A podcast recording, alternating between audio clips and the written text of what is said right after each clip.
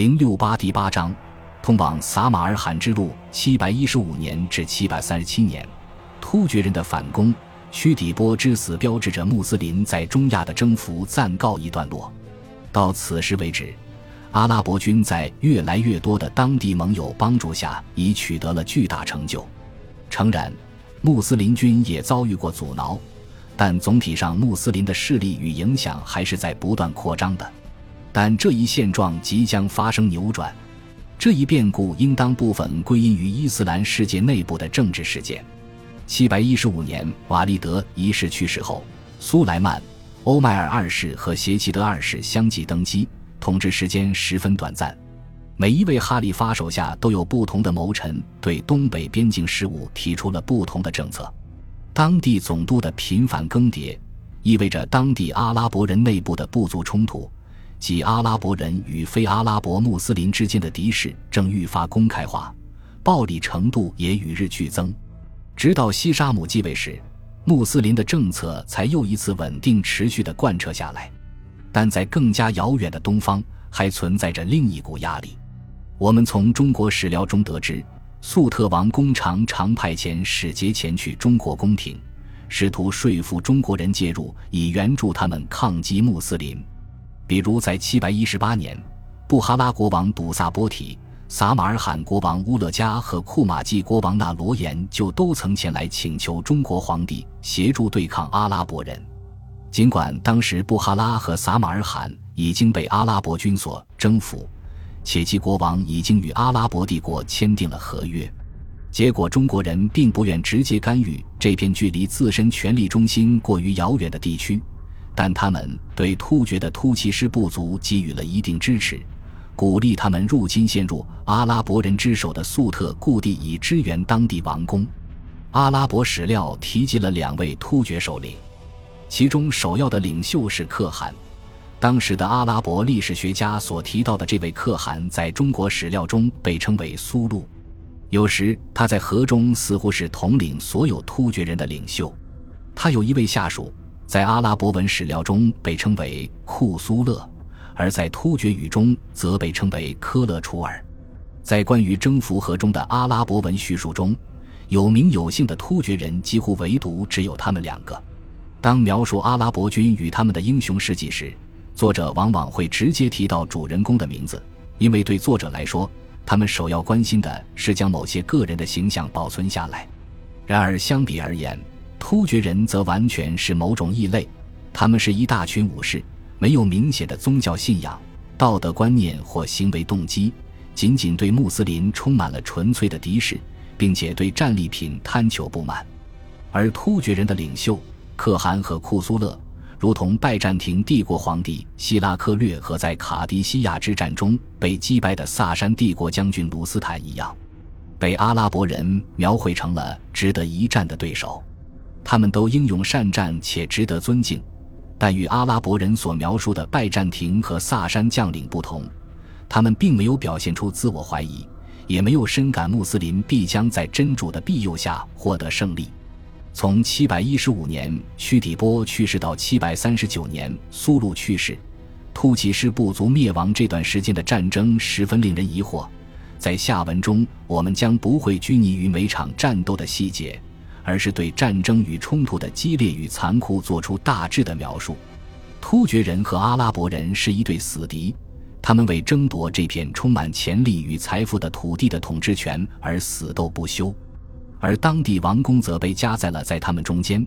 其中最著名的便是撒马尔罕国王乌勒加，他一直在努力维护着自己的独立地位和文化不受侵害。这些王公一开始满怀希望。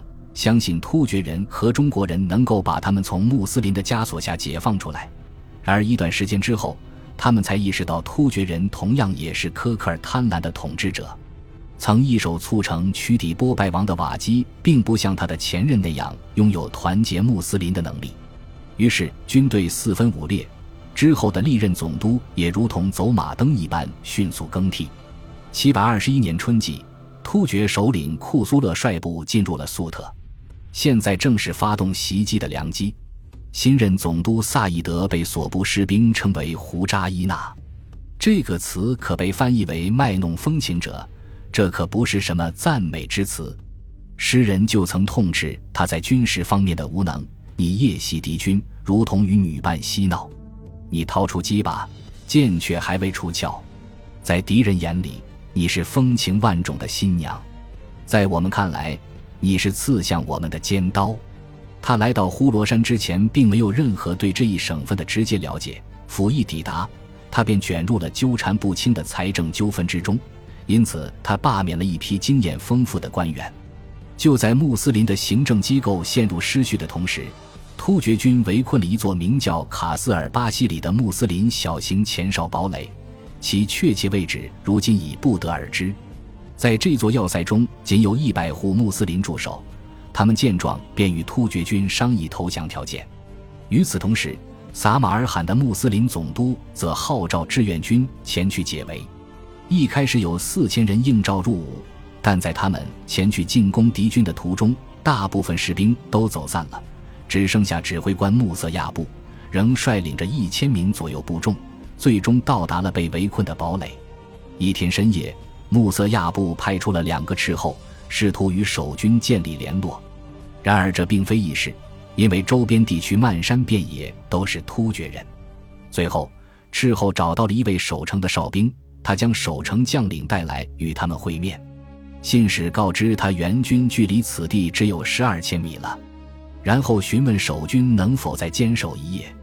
守城将领则回答说，他们已经立下誓言要保护自己的女人，他们都做好了明天一同战死于此的准备。信使回禀穆瑟亚布之后，他下令全军即刻开拔。第二天黎明拂晓时分，穆斯林军对突厥军发起了进攻，战斗十分艰苦惨烈。有许多穆斯林将士以身殉道，但最终突厥人被击退了。援军开进要塞，将幸存的穆斯林召集起来。援军中的一人后来回忆说，他遇到一个女人，恳求他看在真主的份上帮帮他。于是这位援军士兵便让他上马，骑在他身后。这位援军一把抓起他的儿子抱在怀里，而让那女人执掌缰绳。当他们纵马离去时，这位救援者由衷地称赞那女人骑术比男人还要娴熟。最终，援军和被援救者都安全撤回了撒马尔罕城内，但卡斯尔巴西里城堡还是失陷了。第二天，突厥人回来时，他们能找到的只有自己同袍的遍地横尸。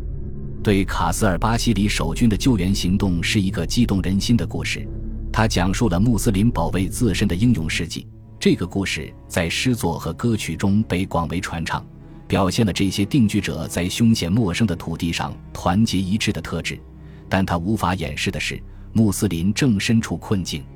总督萨义德对河中地区发起了一场征伐，但令其部下那些更为好战的将领们厌恶的是，萨义德并没有突入撒马尔罕以东更远的地区，而可能令将士们更为顾虑的是。